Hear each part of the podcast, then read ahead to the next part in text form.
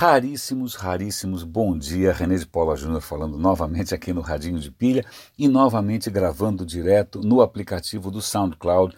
Por favor, se vocês acham que a qualidade sofre muito com isso, me avisem. É que eu tenho que confessar, é muito mais prático. Né? Eu, eu falo de improviso, publico, foi, então se eu falei durante 11 minutos, em 12 minutos esse negócio está no ar. Né? O outro método toma um pouco mais de tempo. Mas de qualquer maneira, o importante aqui é que a experiência seja agradável, então, por favor, me contem se aquele ruidinho fake, se aquele microfone mais aveludado, se ele é melhor ou não. Por favor, é, deem um feedback, isso é importante.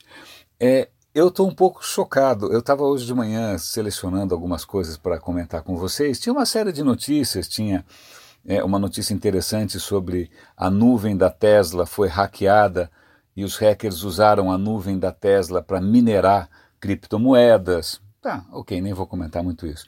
Aí também tinha uma vou dar link, tá bom? Aqui nos comentários, no, na descrição. Também tinha uma matéria sobre é, várias empresas, incluindo o Pentágono, que colocaram coisas na nuvem da Amazon sem muito cuidado e elas estavam expostas.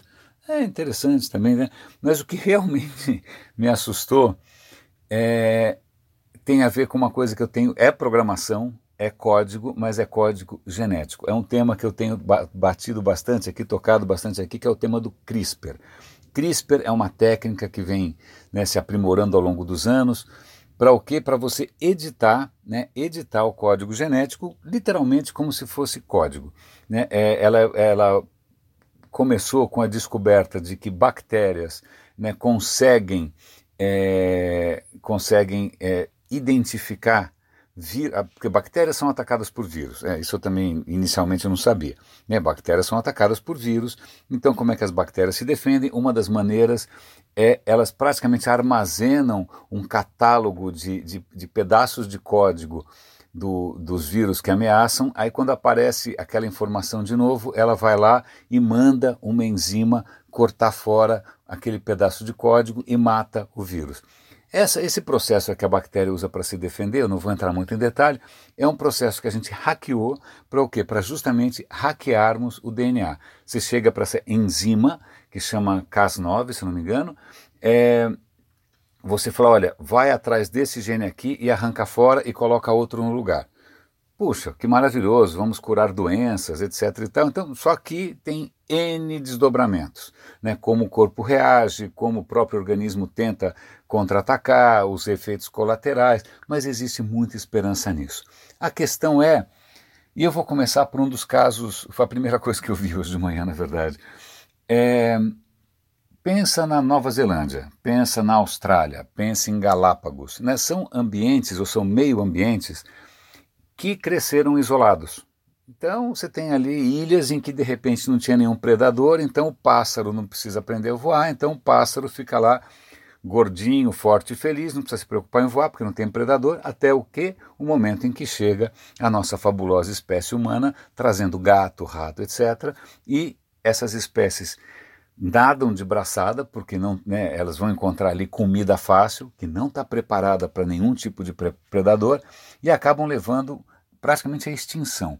Então isso aconteceu na Austrália, pasme, com coelhinhos, alguém levou coelhinho, o coelhinho escapou, vocês sabem que coelhinho, além de trazer o ovo da Páscoa, faz sexo o dia inteiro, reproduz literalmente como um coelho, e coelho hoje é uma praga bíblica na Austrália, assim como ratos, assim como sapos, então você tem vários casos é, no planeta de meio ambientes ou de, é, de ecossistemas que são invadidos por espécies contra as quais nenhuma outra espécie tem defesa e é um desastre. Tá? Galápagos não é diferente. O que acontece é que nesses lugares muita gente começa a se armar literalmente com armas, perdão, armas veneno, diabo, para tentar dizimar o que virou uma peste. Né? É, acontece que é uma luta em glória, né? é muito difícil você conseguir dizimar esses caras.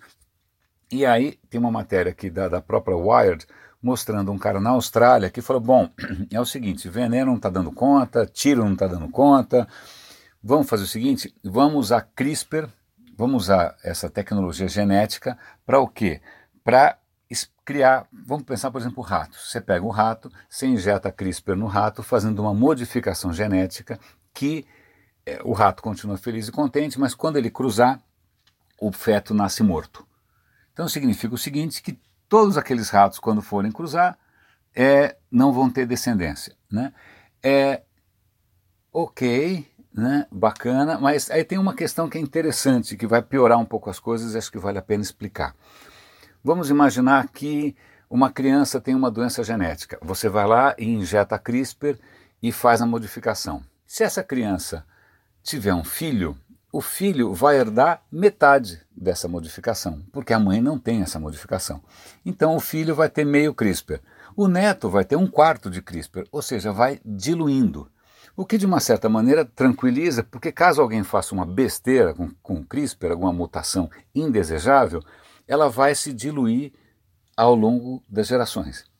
Acontece que alguém inventou, eu não lembro o nome aqui, estou falando de improviso, uma maneira de fazer com que é, isso não se dilua. Né? Aliás, o próprio cara que inventou essa técnica, quando ele percebeu o que ele tinha feito, ele falou: Meu Deus do céu, eu estou criando um monstro. Isso chama gene drive, drive do gene. Significa o seguinte: quando eu, nessa criança eu injeto CRISPR, eu injeto também um pedaço de código que fala o seguinte: olha, caso essa pessoa, né, olhe em volta aí o pedaço de código, se só tiver meio CRISPR, completa e faça 100% de CRISPR. Então, essa criança cujo filho né, teria meio CRISPR, 50% de CRISPR, esse pedaço extra de código, ele falou, opa, peraí, eu vou levar isso daqui a 100% de novo.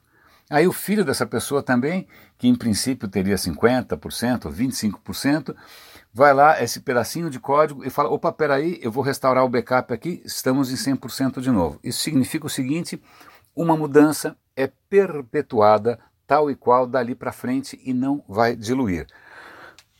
Por que, que isso é assustador? Porque isso pode, por exemplo, bom, primeiro, você estende ao infinito a possibilidade de desgraça. Segundo, porque as primeiras coisas que se pensaram em fazer com isso foi justamente extinguir espécies indesejadas. Vamos pensar no Aedes aegypti aqui no Brasil, um pernilongo infernal. Vamos imaginar que você pegasse, usando CRISPR e Gene você coloca uma modificação em vários machos dessa espécie que quando eles é, cruzam, eles passam uma modificação letal para a próxima geração de pernilongos.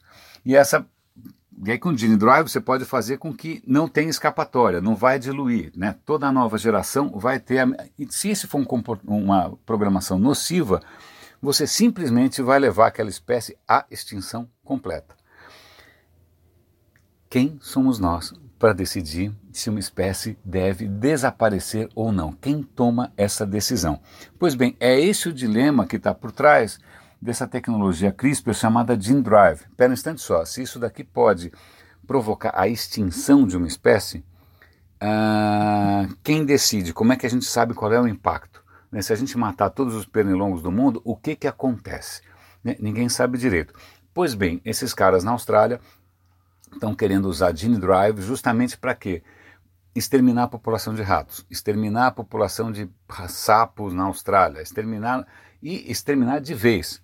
Eles estão dizendo que isso é uma maneira controlada, porque a ilha é um ambiente controlado. Se você extingue ali, você não extingue fora dali. Mas lembremos-nos que, né, em algum momento, essas criaturas nocivas conseguiram chegar na ilha. Então, se já teve esse essa vulnerabilidade, né, se elas já hackearam a ilha, o que impede de que essa modificação também escape da ilha, né, que ela, ela deixe de ser local e se multiplique. Então temos aí, é uma matéria bastante interessante, as implicações éticas dessa tecnologia. Ok, podemos salvar uma espécie da extinção, sei lá, o mico-leão dourado, o beija-flor da Nova Zelândia, extinguindo uma outra espécie. Mas quem toma essa decisão? é porque uma espécie é mais feia, outra é mais bonitinha, o panda é mais importante, não sei.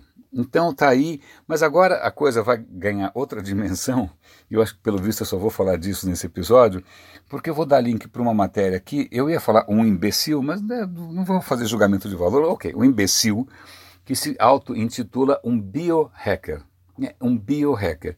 Esse cara, tempos atrás, ele resolveu gravar um vídeo em que ele estava injetando nele mesmo é uma injeção de CRISPR com uma modificação genética para torná-lo mais musculoso. Deve ser aquela coisa do Capitão América, provavelmente. Ele injetou, não, não, ele não morreu, né? ele também não ficou mais musculoso, mas acontece que essa ideia de você injetar em você mesmo um tratamento completamente experimental, completamente né, sem nenhum tipo de respaldo, ou sem nenhum tipo de cuidado clínico, virou moda e agora tem vários malucos por aí. O cara vai lá fazer um TED, aí ele baixa as calças, injeta nele mesmo um tratamento genético contra, sei lá, intolerância à lactose, né, que é o que ele mesmo cita. Então, esse cara, que é um biohacker, ele fala: putz, estou arrependido porque eu criei uma moda agora em que as pessoas vão se machucar, em que as pessoas vão se é, prejudicar.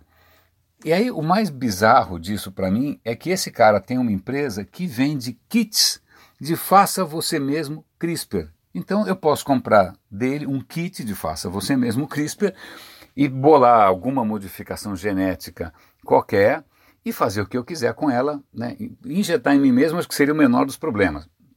Né? De repente um, não, um CRISPR para falar menos, né? sei lá eu, né? É, publicar menos, né? fazer menos memes. Mas de qualquer maneira, é muito, muito. Eu, eu, não tinha ideia, nessa história toda de falar sobre CRISPR e tal, eu não tinha ideia de que havia alguém já oferecendo no mercado kits de faça você mesmo é, CRISPR. E aí o cara já está arrependido de ter feito essa patetada né, de fazer um vídeo dele injetando isso nele mesmo. Pois bem, meus caros, estamos aqui há quase 12 minutos falando. Eu acho que eu vou me encerrar por aqui. Né? Todo mundo né, tem uma escassez de tempo e de atenção. Mas é, eu acho que se tem alguma coisa hoje que, que, vale a pena prestar atenção, mais do que nuvem, não sei do que lá. Não, tem questão da inteligência artificial. Eu tenho algumas notícias para amanhã. E também tem umas notícias interessantes sobre poluição de produtos de limpeza, mas isso fica para amanhã. Mas essa questão de tratar o código genético como código, né, e com a mesma leviandade com que alguns hackers tratam código de computador, para mim é muito assustador. Raríssimos, muito obrigado por é, aceitar essa injeção diária aqui de informação. Essa, e essa, informa, essa injeção espero que seja contagiosa e você contamine outras pessoas, né, porque está aí um DNA que está faltando falta, fazendo falta no mundo que é a curiosidade além da zona de conforto. Raríssimos, René de Paula Júnior falando aqui no Radinho de Pilha. Grande abraço e até amanhã.